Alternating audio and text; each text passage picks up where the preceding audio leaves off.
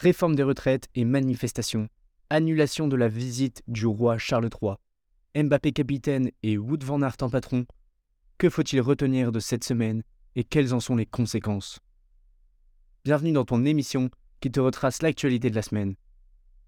Alors avant de commencer, j'aurais voulu publier un podcast euh, qui évoque la mystérieuse disparition du MH370, mais l'actualité en France est bien plus importante.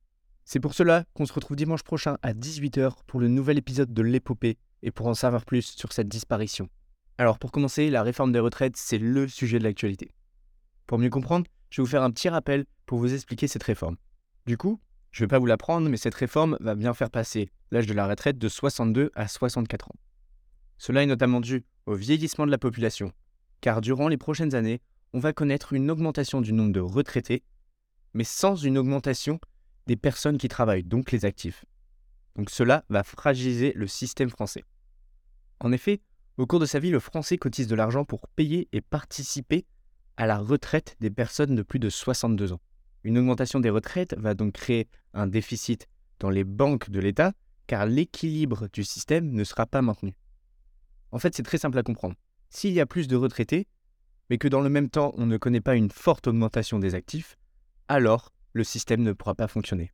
C'est en partie pour cela que le gouvernement va faire augmenter l'âge du départ à la retraite. Mais selon certains spécialistes, le déficit ne sera pas si important que cela et l'instauration d'une réforme des retraites n'est pas nécessaire. Michael Zemmour, qui a au passage aucun lien avec Eric Zemmour, déclare que les gains économiques de cette réforme seront largement supérieurs au déficit en question. L'État envisagerait de faire baisser les impôts, notamment sur les entreprises, tout en maintenant une réduction du déficit public. Alors j'avoue, je ne me connais pas très bien, je ne suis pas un spécialiste sur cette réforme, donc je vous conseille de vous renseigner pour en savoir plus. Pour faire face à cette réforme, de nombreuses manifestations ont eu lieu à travers toute la France, et durant plusieurs jours, notamment ce jeudi 23 mars, où la situation était très tendue à Paris, mais aussi dans de nombreuses autres villes françaises, comme à Bordeaux, où la porte de l'hôtel de ville a été totalement incendiée. Cela nous mène directement à l'étude de l'unité anti-émeute, qui a suscité de nombreuses polémiques depuis plusieurs jours. En effet, la Brave M est un groupe de police motorisé qui lutte contre les émeutes en France et notamment à Paris. Un enregistrement publié par Le Monde prouve que des membres de cette unité ont eu de propos violents et racistes envers des manifestants.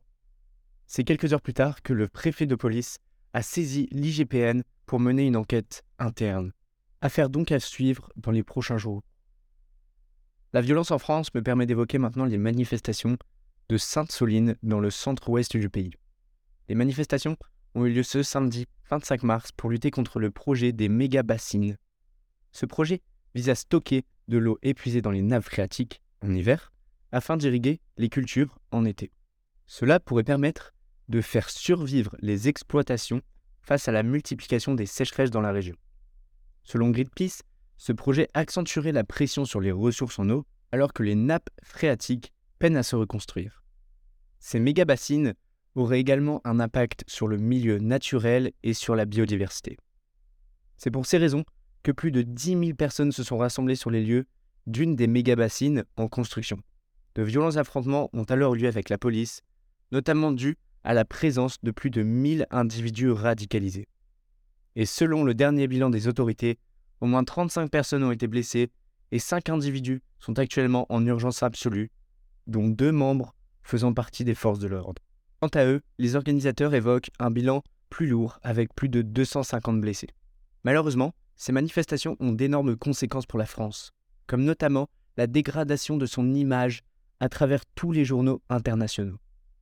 Une conséquence qui est plus directe est l'annulation de la visite du roi Charles III, qui avait prévu de se rendre en France son tout premier déplacement depuis le début de son règne. C'est seulement deux jours avant la rencontre qu'Emmanuel Macron a décidé de se résigner et de reporter l'événement à une date ultérieure. Le nouveau souverain se réjouissait de cette première visite officielle, notamment avec un repas d'exception dans le fabuleux château de Versailles.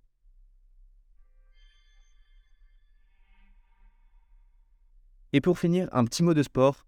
Vous l'avez tous entendu, Mbappé a joué son premier match en tant que capitaine de l'équipe de France à seulement 24 ans. Dans un match parfait, les Bleus se sont imposés face aux Néerlandais impuissants. À noter que la dernière fois que les Pays-Bas avaient perdu sur un score de 4 à 0, c'était contre l'équipe de France lors du premier but de Kylian Mbappé sous les couleurs tricolores. On prend maintenant la direction des célèbres pavés flamands où les grands noms du cyclisme mondial s'affrontent. Ce week-end, Wood van Aert est venu s'imposer devant Mathieu Van Der Poel et Tadej Pogacar lors du Grand Prix E3 en Belgique. Une bataille phénoménale qui annonce une saison historique entre les trois coureurs qui vont tout faire pour s'imposer dans le Tour des Flandres et très prochainement dans l'enfer du Nord, plus connu sous le nom de Paris-Roubaix. Voilà, c'est tout pour moi. On se retrouve dimanche prochain à 18h pour l'épisode consacré à la mystérieuse disparition du MH370.